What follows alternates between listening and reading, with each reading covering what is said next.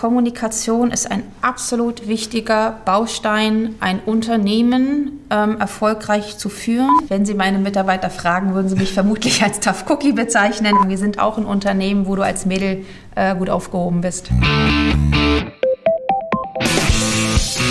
Turi 2 Podcast. Menschen, Medien, Marken.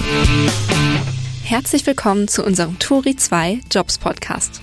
Heute spricht Turi 2 Verleger Peter Turi mit der Chefin der E.ON-Tochter Westenergie Katharina Reiche über den Ukraine-Krieg, die Energiewende und die Kommunikation eines Energiekonzerns.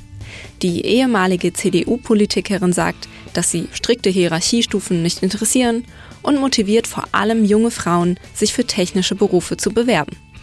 Reiche ist eines von 100 Jobsvorbildern, die wir in der Turi 2 Edition 17 vorstellen.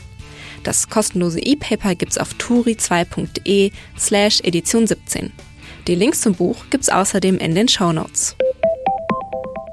Hallo und herzlich willkommen, liebe Katharina. Beste Grüße aus dem Osten des Rentnerparadieses Wiesbaden, ganz in den Westen der Republik, in die deutsche Energiehauptstadt Essen. Ja, hallo aus Essen. Katharina, sag mal, du hattest uns Podcastzeiten zwischen 9 und 19 Uhr angeboten. Andere sind da schon auf dem Weg zum Yogakurs oder zur Radtour. Arbeitest du denn sehr viel? Erstmal arbeite ich äh, sehr gern und dann arbeite ich auch gern viel. Das äh, stimmt. Der Terminkalender ist tatsächlich immer gut äh, gefüllt. Und in diesen Zeiten, wenn man als Vorstandsvorsitzender eines Betreibers von kritischen Infrastrukturen, also Strom und Gasnetzen, aber auch Wasser- und Telekommunikation arbeitet, ähm, dann kann man die Tage nicht immer ganz genau planen. Und zudem hat ähm, nun der Angriffskrieg auf die Ukraine, den Russland mit aller Brutalität führt, die Welt auch noch mal verändert. Es hat die Sicherheit Europas, es hat aber auch die Sicherheit unserer Energieversorgung noch einmal deutlich in Frage gestellt und hat noch mal die Dringlichkeit erhöht, zu diversifizieren und zu dekarbonisieren. Ja, und insofern äh, sind das ähm, angespannte äh, Zeiten. Aber ähm, wir machen das mit großer Ruhe, mit großer Professionalität, mit einer guten Mannschaft. Seid ihr denn praktisch im Krisenmodus seit dem 25. Februar? Wir haben eine Taskforce eingesetzt, aber wir sind nicht in einem äh, Krisenmodus. Wir ähm, monitoren äh, täglich genau, was im Gasnetz passiert, was im Cyberraum äh, passiert. Wir sprechen täglich äh, mit äh, den vorgelagerten ähm, Lieferanten, Gasnetzbetreibern, äh, mit denen, die wir wiederum beliefern. Ähm, ich würde sagen, wir sind mit einer großen Sorgfalt und Aufmerksamkeit unterwegs, aber nicht in einem Krisenmodus. Die Gasversorgung ist stabil. Seid ihr denn die Ersten, die es merken, wenn die Gasspeicher ähm, leer sind? Ist das so eine der Hauptaufgaben der Westenergie AG? Wir betreiben keine eigenen äh, Gasspeicher. Äh, das tun Unternehmen. Man spricht äh, fachlich davon, die sind vorgelagert. Also die betreiben noch größere Netze äh, als wir. Speicherunternehmen sind auch noch einmal andere Unternehmen. Wir sind auch keine klassischen Lieferanten, aber die ganze Branche ist eng vernetzt. Es finden ähm, mehrmals wöchentlich äh, Gespräche innerhalb der Branche statt über äh, unseren Verband, den BDW. Wir sprechen mehrmals die Woche mit der Bundesnetzagentur und dem Bundeswirtschaftsministerium. Ähm, alle sind absolut ähm, alert, äh, sind, ähm, äh, wenn ich jetzt sage angespannt, dann meine ich das durchaus positiv hochkonzentriert. Äh, Lagen, die wir ja nicht kennen, von denen wir auch nicht wissen, ob sie eintreten und wenn ja, wann sie eintreten, möglichst gut vorzudenken, zu adaptieren, sich vorzubereiten. Und da sind wir eingebunden, ja. Äh, Stichwort vorbereiten. Ähm, rechnet ihr damit, dass das irgendwann zu Ende ist mit dem russischen Gas und dass wir ohne auskommen müssen? Und was ist dann der Plan, den du ja, du kennst ihn ja wahrscheinlich schon. Nun ja, erstmal ähm, äh, muss ich sagen, die Bilder, die ich sehe, die wir sehen täglich aus der Ukraine, das unendliche Leid, die Grausamkeiten, die Zerstörung, auch äh, die Berichte, die wir ähm, durch die sozialen Medien ja quasi live auf die Handys bekommen, die treffen mich tief. Ähm, nicht nur, weil ich im Osten Deutschland aufgewachsen bin, damals ja noch unter einer sowjetischen Besatzungsmacht.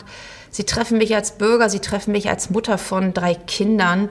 Das geht, glaube ich, an keinem spurlos vorüber. Und äh, die Gespräche, die die Bundesregierung äh, führt, die äh, die Europäische Kommission führt, welche Sanktionen sind wirksam, äh, wie ähm, schneidet man Putins Kriegsmaschinerie wirksam ab, das ist absolut notwendig.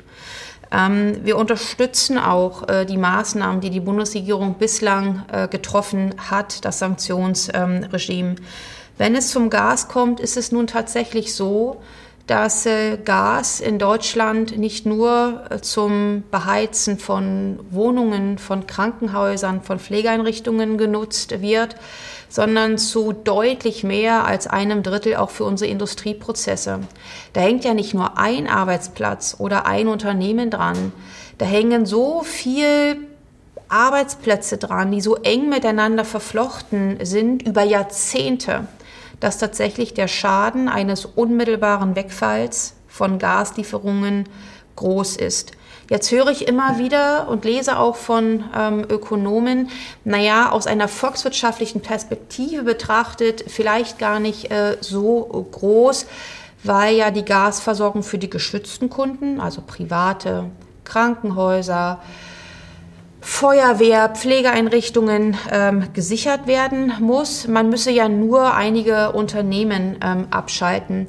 Aber so einfach ist halt die Frage nicht. Wir haben alleine bei uns im Westnetzgebiet, also die Endkundenabnehmer, die wir versorgen, ähm, weit über 3900 ähm, die jeweils Lieferketten haben in den nächsten. Also schalte ich einen ab, habe ich Folgewirkungen in äh, weitere Bereiche, die vielleicht auf einer volkswirtschaftlichen Metaebene nicht auftauchen. Davor mache ich mir Sorgen, dass wir uns äh, es da zu leicht machen. Auf der anderen Seite weiß ich auch, dass es sich gerade niemand leicht macht, ähm, solche äh, Embargo-Überlegungen zu äh, formulieren und sie zu exekutieren.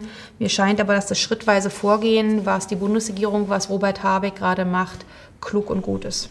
Katharina, du trägst ja große Verantwortung, bist Vorstandsvorsitzende der Westenergie AG und bist Vorsitzende des Nationalen Wasserstoffrates beim Bundesministerium für Wirtschaft und Klimaschutz.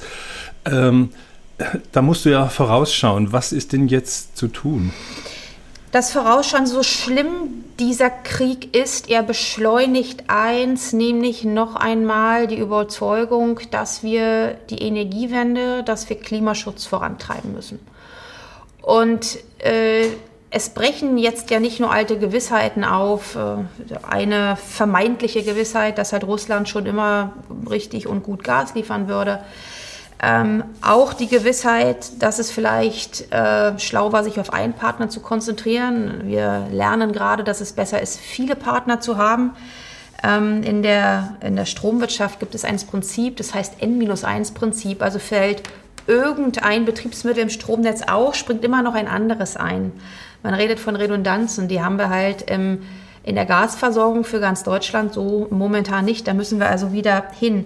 Vor allem aber setzt sich die Erkenntnis durch, dass wir für das Vorantreiben von ähm, Klimaschutzmaßnahmen, dem Ausbau der erneuerbaren äh, Energien, dem Ausbau von auch Stromtrassen, äh, von ähm, dann modernen äh, Gasleitungen, Wasserstoffleitungen, auch von Terminals, dass wir jetzt keine Zeit verlieren äh, dürfen, Verfahren wirklich äh, beschleunigen, abwägen müssen, ähm, auch mal äh, nicht zugunsten des reinen Naturschutzes, sondern in der Abwägung äh, für eine Klimaschutzmaßnahme. und all das hilft uns, den Prozess nach vorn zu bringen und Klimaschutz, Nachhaltigkeit ähm, und auf der anderen Seite Diversifizierung. Äh, das sind für mich äh, zwei Seiten derselben äh, Medaille, an denen arbeitet mein Unternehmen, aber an dem arbeiten wir auch im Nationalen Wasserstoffrat. Die Energiebranche, Katharina, gilt ja als die politischste Branche der Wirtschaft. Du kommst aus der Politik, warst 17 Jahre lang Bundestagsabgeordnete, du warst stellvertretende Fraktionsvorsitzende der CDU-CSU, parlamentarische Staatssekretärin, erst im Umweltministerium, dann im Verkehrsministerium. Jetzt bist du die Chefin der Westenergie, einem Unternehmen mit äh, rund 10.000 Mitarbeitenden. Wo ist die Herausforderung größer, in der Politik oder in der Wirtschaft? Auf beiden Seiten. Ähm, und keine Seite sollte die jeweils andere äh, unterschätzen hinsichtlich äh, der Komplexität. Und äh, wenn ich an dieser Stelle eine sozusagen ganz grundsätzliche Bemerkung ähm, loswerden darf, ähm, in den letzten Jahren sind wir leider ähm, äh, an, an einen Punkt gekommen, wo die politische Seite der Wirtschaft eher misstraut und die Wirtschaft vielleicht der politischen Seite misstraut. Politik sagt auch alles nur Lobbyisten, die nehmen hier Einfluss, äh, da, da, müssen wir uns ganz fernhalten. Wirtschaft sagt, die verstehen uns alle nicht, weil wir, wir wollen wirtschaften, wir tragen ja auch Verantwortung für unsere Arbeitnehmer, wir, wir wollen hier vorankommen, wir wollen auch äh, Ziele, die Regierung setzt, über, ähm, äh, umsetzen. Ich finde es sogar wichtig, dass man in einem stetigen Austausch ist. Das heißt ja nicht, dass ich eins zu eins die Position des anderen ungefragt übernehmen muss. Wir brauchen aber dringend ein Verständnis, denn wenn man sich in Filterblasen zurückzieht, wie wir das ja leider sehen, auch in unserer Gesellschaft, ähm, der anderen Seite gar nicht mehr zuzuhören, keine Offenheit mehr für Argumente zu haben, dann ist das nicht gut. Und deshalb bin ich ganz froh, beide Seiten zu kennen. Ähm, äh, wo ist es äh, schwerer? Äh, jeder hat so seine äh, Herausforderungen. In der Politik muss sich für jede Entscheidung ähm, eine politische Mehrheit zusammensammeln. Das trifft für die großen Fragen von Krieg und Frieden genauso zu wie die kleineren Fragen, äh, scheinbar kleineren Fragen, wie bekommen wir schneller Windräder hin, oder wie passen wir eine Rentenformel an? Oder aber wie finanzieren wir Forschung und Entwicklung äh, in äh, Deutschland? Die Unternehmen haben die ähm, Herausforderung, sich in immer schneller ändernden globalen ähm, äh, Prozessen, aber auch immer schnellerer Gesetzgebung. Äh, es war ja äh, oder ist ja bislang üblich gewesen, zum Beispiel das Erneuerbare Energiengesetz gerne auch zweimal pro Jahr zu ändern. Das heißt, für ein Unternehmen musste man immer wieder sich auf etwas Neues ähm, einstellen. Das ist auch eine Herausforderung.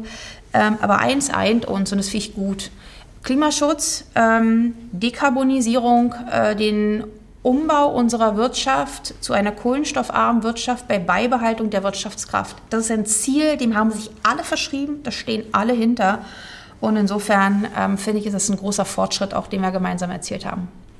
Du hast das Stichwort Kommunikation zwischen Wirtschaft und Politik angesprochen. Wir bei Turi 2 haben ja die kühne These, dass Führung, Topmanagement, egal ob äh, in der Politik oder in der Wirtschaft, zu bis zu 90 Prozent Kommunikation ist. Stimmst du dem zu? Ist deine Arbeit, wir wollen ja auch ein bisschen reden, äh, du bist ja eines von 100 Role Models, die wir in der Turi 2 Edition 17 vorstellen, äh, aus dem Segment Wirtschaft. Äh, stimmst du dem zu, dass 90 Prozent eines Top-Management-Jobs Kommunikation?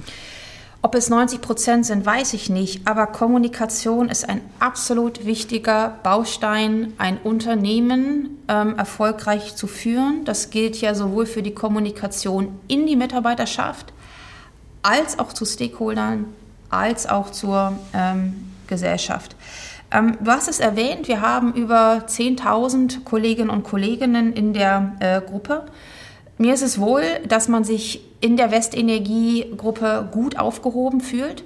Ähm, wir haben vor kurzem ähm, eine Umfrage durchgeführt mit all unseren Mitarbeiterinnen und äh, Mitarbeitern. Ähm, man konnte Fragen beantworten, man konnte aber auch Freitexte ausfüllen. Und das Feedback, was wir bekommen haben, ist wirklich, wirklich gut. Über ähm, 68 Prozent würden die Westenergie und über 61 Prozent würden die, ähm, die äh, äh, Westenergie als Gruppe weiterempfehlen. Also das heißt, wir haben eine ganz, ganz hohe äh, Mitarbeiterbindung äh, bei uns. Ähm, und das erreicht man, glaube ich, nur, indem man spricht, indem man spricht, sich austauscht, indem man auch zuhört, wertschätzend ähm, argumentiert ähm, über Fehler diskutiert, aber nicht äh, sie nutzt, um jemanden bloßzustellen, sondern um gemeinsam besser zu werden, zu sprechen, äh, auch über Schwierigkeiten, bei uns. Wir sind in technischen äh, Berufen unterwegs. Äh, äh, wer mit Strom arbeitet, arbeitet auch im lebensgefährlichen Bereich. Das heißt, man muss kommunizieren über die Regeln für Arbeitssicherheit. Und auf der anderen Seite gilt es auch äh, zu kommunizieren in Veränderungen und Krisen. Ähm, wir haben ja, ähm, Peter, eben gesprochen äh, über den Krieg und äh, über mögliche Engpässe in der Versorgungssicherheit.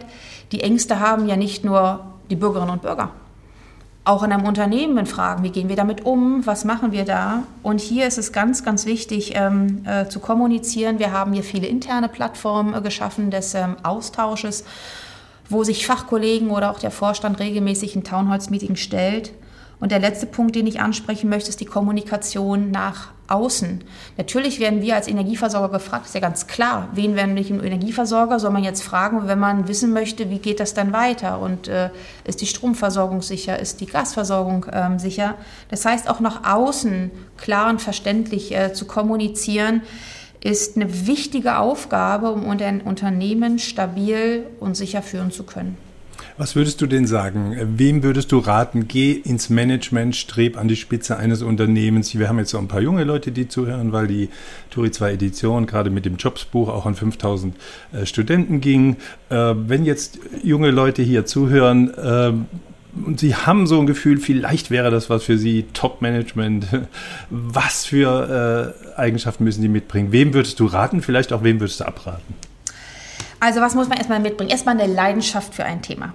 Ähm, man muss sich äh, für Themen und für Aufgaben begeistern können und muss dranbleiben, äh, wenn es halt mal bergauf geht. Und das ist im Unternehmen wie überall im Leben. Meist geht es bergauf. Es geht manchmal äh, auch ins Tal, das nach draußen gehen oder nach bergauf gehen. Das ist manchmal anstrengend. Wenn man oben ist, ist es gut, aber das muss man sich erarbeiten.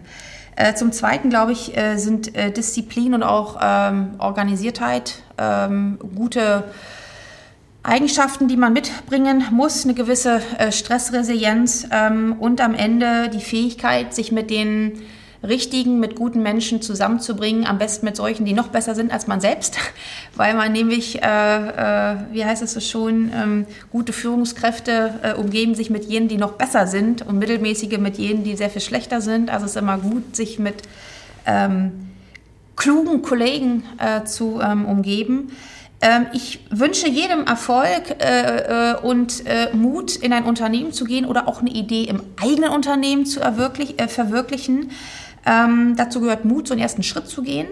Ähm, nichtsdestotrotz, es lohnt sich und Unternehmen zu führen, eine Führungsposition zu bekleiden, diese auszufüllen und damit auch die Chance zu haben, etwas zu verändern, ein Projekt voranzubringen oder einen Beitrag zu leisten, das zum Beispiel so überwölbende Themen wie Klimaschutz äh, erfolgreich gelöst werden können. Das ist eine dankbare Aufgabe. Eine letzte Bemerkung vielleicht noch. Wir sind äh, als technisches Unternehmen eins, wo ähm, schon bei der Bewerberzahl auf unsere technischen Ausbildungsberufe immer sehr viel mehr Jungs als Mädels dabei sind. Und Elektrotechnik studieren auch häufig mehr äh, junge Männer als äh, junge Frauen. Und deshalb ist es für mich wichtig, auch den Kolleginnen im Unternehmen ähm, eine Chance zu geben, Familie und Beruf zu vereinbaren. Und äh, jungen Absolventinnen oder auch Abiturientinnen äh, oder Abgängern von, ähm, der äh, Realschulen äh, zu sagen, wir sind auch ein Unternehmen, wo du als Mädel äh, gut aufgehoben bist.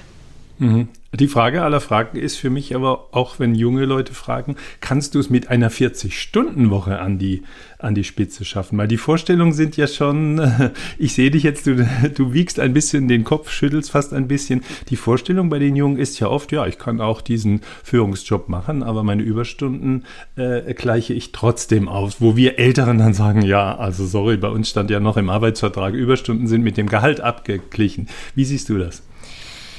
Also zum einen äh, stellen wir ja einen ganz grundsätzlichen Trend fest, du wahrscheinlich auch, dass die ähm, Haltung, die Überzeugung der jungen Menschen im Leben gibt es neben dem Beruf äh, oder muss es ähm, Freiraum geben für andere Interessen? Muss es Freiraum geben für Selbstbestimmtheit, für Familie? Dass dies sehr viel selbstbewusster, auch selbstverständlicher auch in Bewerbungsgesprächen vorgetragen wird, als das noch ähm, früher vielleicht äh, der Fall war. Ähm, Wertegerüste verändern sich. Ähm, junge Menschen sagen mir, ja, ich arbeite gerne im Unternehmen, aber ich brauche zum Beispiel Freiraum, ein bestimmtes soziales Projekt voranzutreiben. Das ist mir einfach wichtig und das möchte ich nicht ähm, aufgeben. Was ja auch gut ist, was ja eine Kompetenz ist, ne? Absolut, absolut. Äh, was glauben Sie, wie viele ähm, Mitarbeiterinnen von uns zum Beispiel in der Freiwilligen Feuerwehr äh, sind? Das hat uns in der Ahrtal-Krise wahnsinnig geholfen, weil wir die Vernetzung da vor Ort ähm, hatten. Auch ein Ehrenamt, für das es äh, äh, Zeit braucht. insofern ist die Aufgabe eines Unternehmens, dafür gute Angebote äh, zu finden. Ähm, kann man jedem der erfolgreich sein möchte, sagen, du mit einer 40-Stunden-Woche kommst du immer aus? Sicherlich nicht. Das wäre auch Augenwischerei. Es gibt Tage und Wochen und wenn man in großen Projekten ist, dann will man ja auch mehr machen. Die Kunst ist, glaube ich, dass es im Mittel stimmt. Also, dass die Zeiten ganz großer Belastung dann vielleicht mit Zeiten mit etwas weniger Belastung ausgeglichen werden. Äh, das klappt manchmal ähm, nicht äh, immer. Ich will Peter aber auch sagen, am Ende muss das jeder für sich selbst entscheiden. Jeder muss dann auch für sich wissen, was ist die richtige Balance. Als Arbeitgeber muss ich nur darauf achten, nicht den Anschein äh, zu erwecken, äh, man wäre hier quasi rund um die Uhr verfügbar.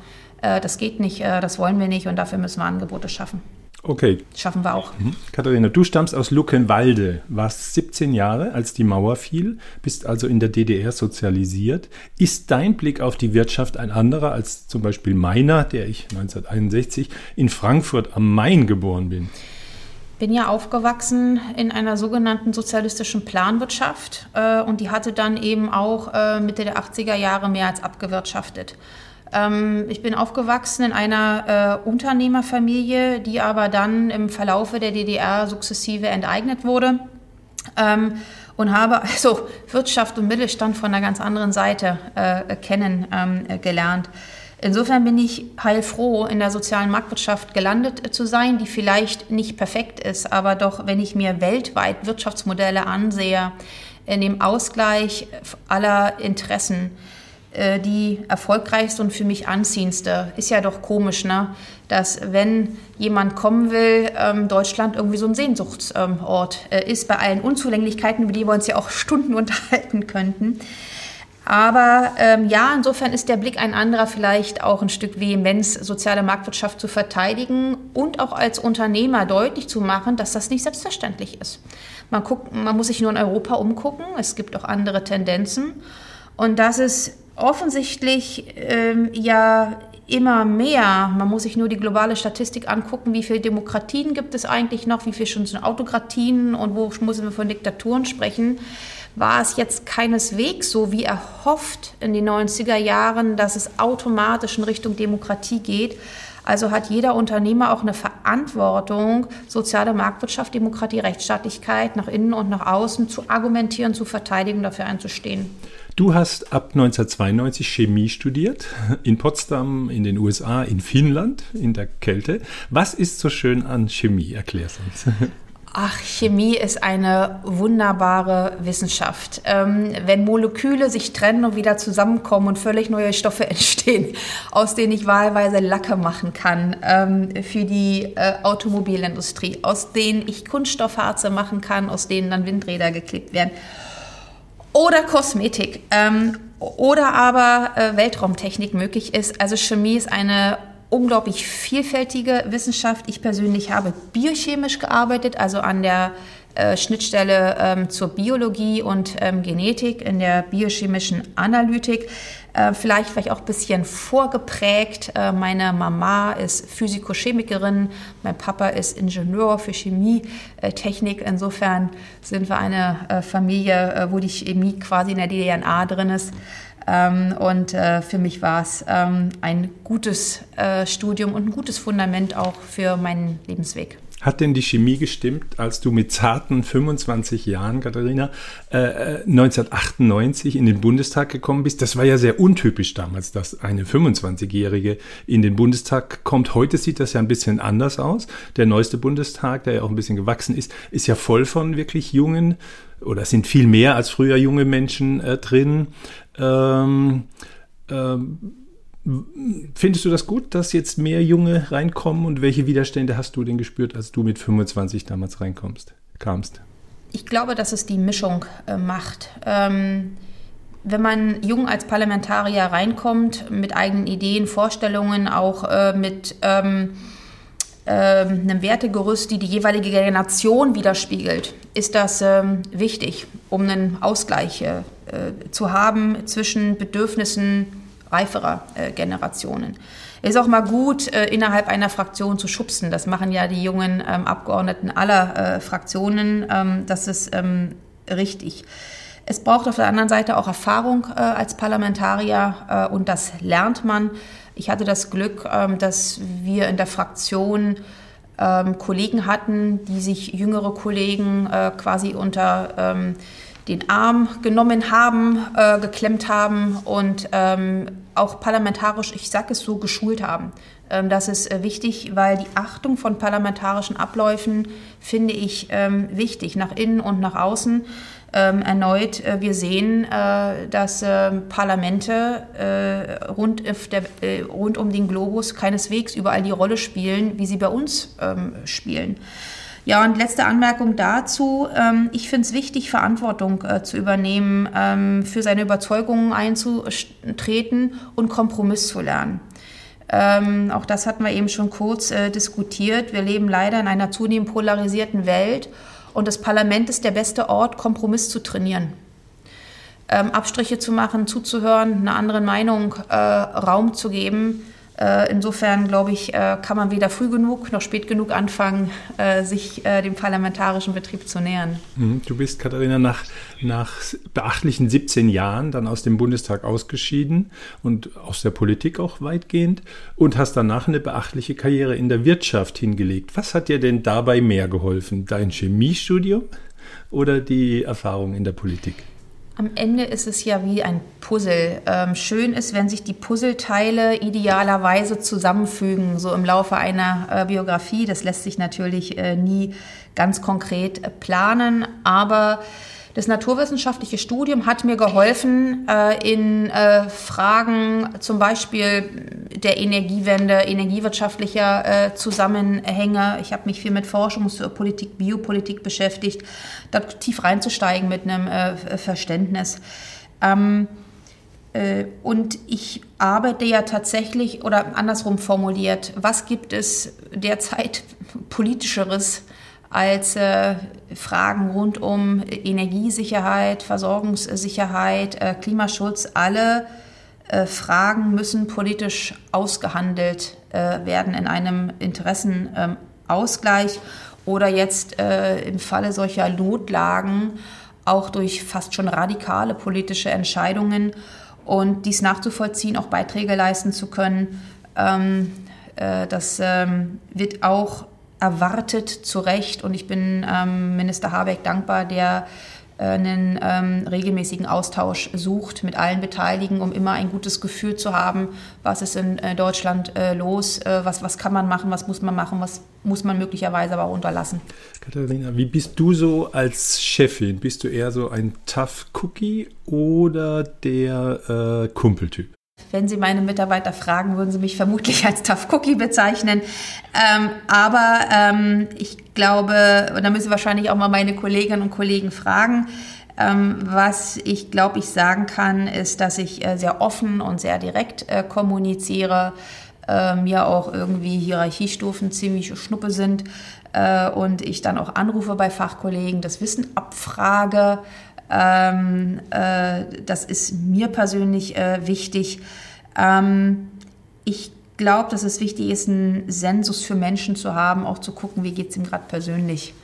Und äh, das ist in einem gut gefüllten Tag nicht immer möglich, aber ich versuche es so gut ähm, es geht, äh, in den Alltag zu integrieren und das Gefühl nicht zu verlieren für die Menschen, die die Organisation tragen. Äh, nicht die Organisation als solches ist eine Hülle. Sie wird gefüllt mit Menschen. Und ähm, ein menschliches ein äh, Unternehmen zu sein, das, wo man gern arbeitet, wo man gern hingeht, das ist mir wichtig. Hast du eine ausgesprochene, ausformulierte Führungsphilosophie? Hat sich die vielleicht auch geändert im Laufe deines Karrierewegs? Führungsphilosophie, nun ja, ähm, Wichtig, glaube ich, ist, sich äh, eine Offenheit zu bewahren, nicht nur in Bezug auf den Dialog mit Kollegen, sondern auch in Bezug auf, lerne ich dazu? Bin ich in der Lage, Meinung äh, und Überzeugung äh, zu revidieren, mich, äh, mich neu äh, zu positionieren? Ähm, die letzten Jahre äh, waren ja gefüllt von, von Umbrüchen, äh, politisch wie energiepolitisch, wie jetzt dann durch den äh, Krieg. Und ähm, man muss, glaube ich, stets die Fähigkeit besitzen, sofort anzupassen, neu zu denken, äh, sich neu äh, zu orientieren, das aber auch zu erläutern, um die Mannschaft, das Unternehmen ähm, mitzunehmen. Ich habe aber das wirkliche Glück, in meiner Organisation mit Menschen zusammenzuarbeiten, die hoch motiviert sind, hoch professionell. Ähm, mich hat das so beeindruckt 2021, äh, als die schreckliche Flut im Ahrtal und im westlichen Rheinland war, mit welcher Professionalität die Kolleginnen und Kollegen draußen vor Ort unterwegs äh, sind. Sie haben ja nicht nur Schutt und Schlamm und Zerstörung gesehen, haben auch viel auf menschliches Leid äh, getroffen und ähm, die Fähigkeit, nicht nur technisch äh, toll zu sein, sondern auch notfalls den Seelsorger zu spielen, äh, wenn man vorm zerstörten Haus steht und den Anwohner trifft. Äh, das hat mich sehr stolz gemacht auf meine äh, Mannschaft und diese Kultur zu pflegen, zu fördern. Ähm, das ist etwas, was mir wichtig ist. Lass uns mal ein Thema noch ähm, ein bisschen vertiefen, bevor wir auf deine Tipps gehen, die du so an die Jugend gibst, äh, und zwar das Thema Wasserstoff. Ähm, in deiner Funktion oder auch als Privatperson, ähm, ist das die Zukunft Wasserstoff und was muss da passieren oder ist das nur eine große Illusion? Weiß man es noch nicht? Also sag uns was zum Thema Wasserstoff. Ich finde es als äh, technischer Laie relativ komplex zu verstehen. Äh, vielleicht kannst du es uns erklären. Zunächst erstmal, wozu brauchen wir überhaupt Wasserstoff? Ähm, wir unser Energiesystem äh, derzeit äh, besteht aus Elektronen, das ist Strom, der zunehmend erneuerbar wird. Da sind wir in Deutschland auch schon gut vorangekommen aber auch aus vielen Molekülen. Das ist Kohle, das ist Öl und das ist Gas. Mit der Kohle wird geheizt oder Energie hergestellt, auch Strom. Äh, mit Gas wird geheizt. Gas wird aber auch in ähm, chemischen, in industriellen Prozessen ähm, eingesetzt. Ja, mit dem Benzin weiß jeder und Diesel fahren wir Auto und betreiben unsere Mobilität. Wenn 2045 Deutschland klimaneutral sein soll, können wir nicht alle Lösungen strombasiert machen. Einige schon. Wir können uns daheim eine Wärmepumpe einbauen und nicht mehr mit Öl heizen. Wir können ähm, das Dieselfahrzeug abschaffen und ein Elektrofahrzeug anschaffen. Aber wie fahren die großen Schiffe? Wie stellen wir in Zukunft unsere Dünger her? Wie stellen wir in Zukunft unsere Kunststoffe her, Lacke, Farben? Äh, äh, wie stellen wir Aluminium her?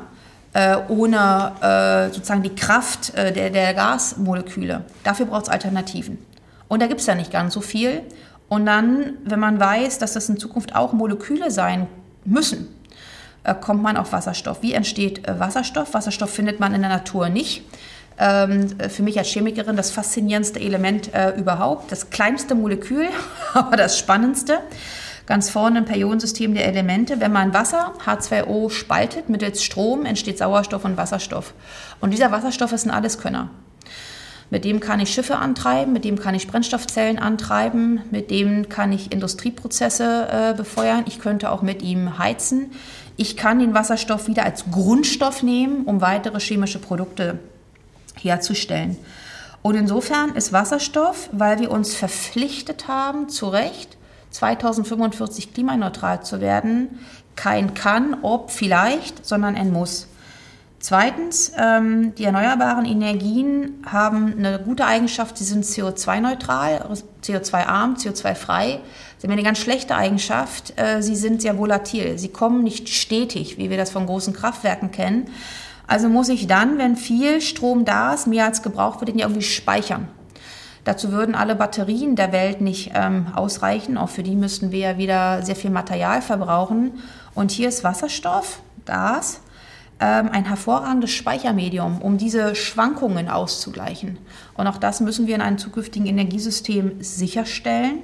Zu jeder Zeit, zu jedem Zeitpunkt müssen sich die Menschen, müssen sich die Betriebe darauf verlassen können, verlässliche Energie zu haben. Und das gelingt dann eben nur aus einer Kombination aus erneuerbaren Energien und Wasserstoff.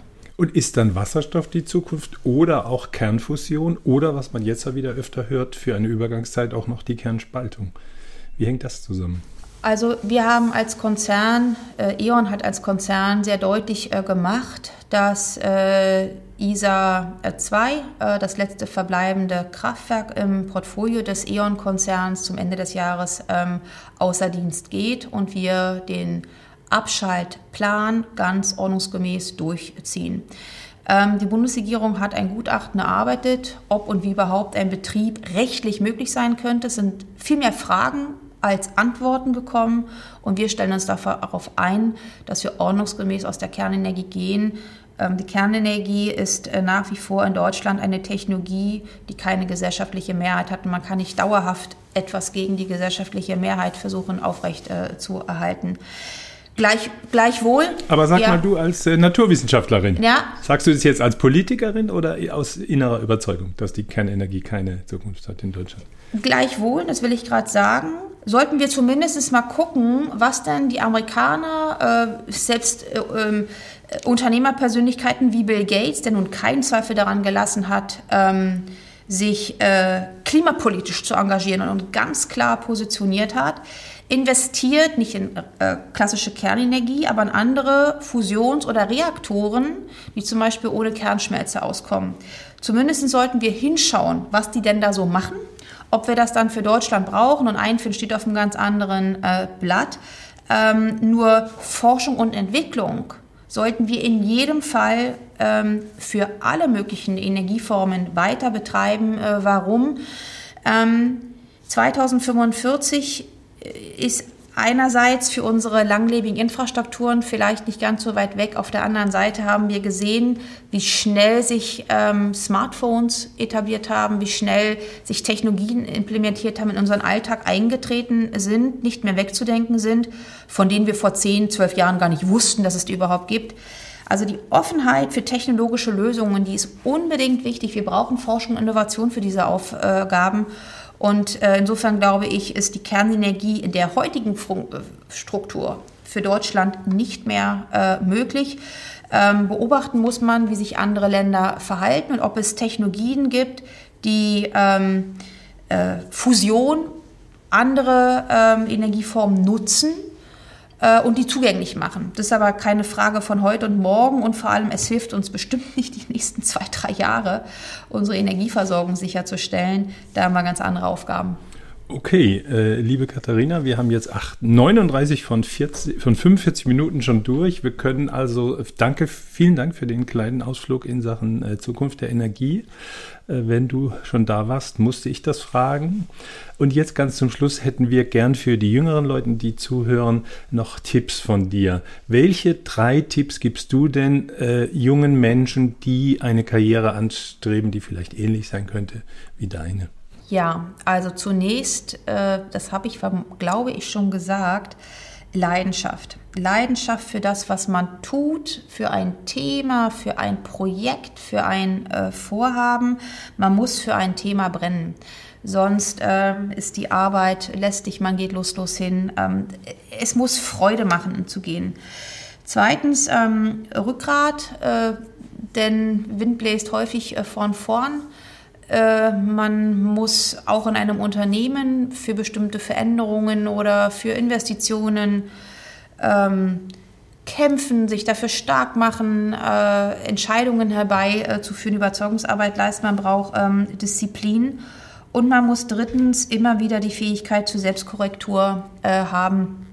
Ähm, wir haben über die Energieversorgung äh, gesprochen ähm, binnen 30 Jahren haben sich eben Gewissheiten verändert. Gewissheiten haben sich in den letzten 60 Tagen verändert. Also ist es wichtig, Megatrends, langfristige gesellschaftliche Entwicklungen wie Digitalisierung, geopolitische Risiken zu adaptieren, darauf zu reagieren. Ähm, und diese gute Mischung zwischen, ich habe mal Rückgrat und gehe meinen Weg und äh, ich muss korrigieren. Ähm, das muss man lernen, üben und die Fähigkeit immer äh, besitzen, äh, im richtigen Moment das Richtige zu tun. Müssen wir im Jahr 2022, Katharina, noch spezielle Tipps für Frauen geben oder sagst du, das ist äh, da brauchen wir gar nicht mehr differenzieren. Die Gleichberechtigung ist voll hergestellt. Oh, das ja schön wär's. nee, da sind wir, da sind wir lange nicht. Und Corona hat es ja gezeigt, ähm, da lag dann doch die Familienarbeit wieder überwiegend bei den äh, Frauen, die dann äh, gleichzeitig in der äh, sozusagen ihre Frau im Job stehen mussten, äh, Homeschooling äh, gemacht haben und das Familienleben irgendwie am Leben gehalten haben. Ähm, das war äh, eine riesen Herausforderung und ähm, wie ich finde in mancher Hinsicht auch ein Rückschritt. Ähm, was ich ähm, bedauere, ist, dass wir nur langsam vorankommen äh, bei äh, den Anfängerzahlen für Naturwissenschaften. Ähm, oder ich muss vielleicht präziser sagen, für bestimmte Naturwissenschaften. Medizin, Biologie, Biochemie ähm, fangen mehr Frauen als äh, Männer ihr Studium ähm, an. In wirklich technischen äh, äh Berufen, klassischer Maschinenbau, ähm, Elektrotechnik, Anlagentechnik, sind es überwiegend äh, Männer. Zumindest mal in meiner Branche brauchen wir aber auch dort ähm, Frauen. Wir brauchen immer den Blick beider Geschlechter. Diverse Teams sind einfach äh, besser. Und ich kann nur Frauen äh, sagen äh, und, und, und sie bitten, ähm, auch diesen Willen zur Führung und auch einen Willen zur äh, positiven Machtbegriff äh, zu entwickeln. Man muss dann auch ähm, springen. Es ist die, Entscheidung einer jeden selbst aber man wird halt selten ähm, hingetragen in eine Position. Da muss man halt stehen und, und auch ein Stück kämpfen. Ähm, das wäre vielleicht mein äh, Tipp neben vielen Hausaufgaben, die wir als Unternehmen, aber auch gesellschaftlich noch zu leisten sind. Was ist das größte Learning in deinem Leben? Größte Learning. Ähm, Learning vielleicht weniger, aber ich habe so einen äh, Grundsatz, den ich vielleicht gern teilen kann. Push yourself because no one else is going to do it for you. Also man muss intrinsisch motiviert sein und, und selbst laufen. Okay, passt dann wieder zu der Leidenschaft, die du am Anfang genannt hast, ja. als ersten Tipp für junge Menschen. Und dann wäre die letzte Frage, die wir immer stellen, welchen Tipp gibst du, würdest du deinem 18-jährigen Ich, wenn das jetzt so eben im Jahr 1991 vor dir sitzen würde, welchen Tipp würdest du deinem 18-jährigen Ich geben? Mit der Erfahrung, die du heute hast. Die Dinge manchmal gelassener zu sehen. Okay, Vielen Dank, äh, liebe Katharina. Äh, ich glaube, äh, alle, die das jetzt hören, sei es Profikollegen aus der Kommunikation, aus der Wirtschaft, aus der Politik, aber auch Junge, haben einiges daraus gelernt. Ich bedanke mich, dass du dir die Zeit genommen hast. Wir haben nicht alle Themen geschafft, die wir uns vorgenommen haben, aber so ist das immer. Das, was wir besprochen haben, war für mich jedenfalls sehr, sehr spannend. Dankeschön. Danke nach Wiesbaden und auf bald. Ja, tschüss. Tschüss. Turi 2 Podcast. Abonnieren Sie uns unter turi2.de slash podcast sowie bei Spotify, iTunes, Deezer und Audio Now.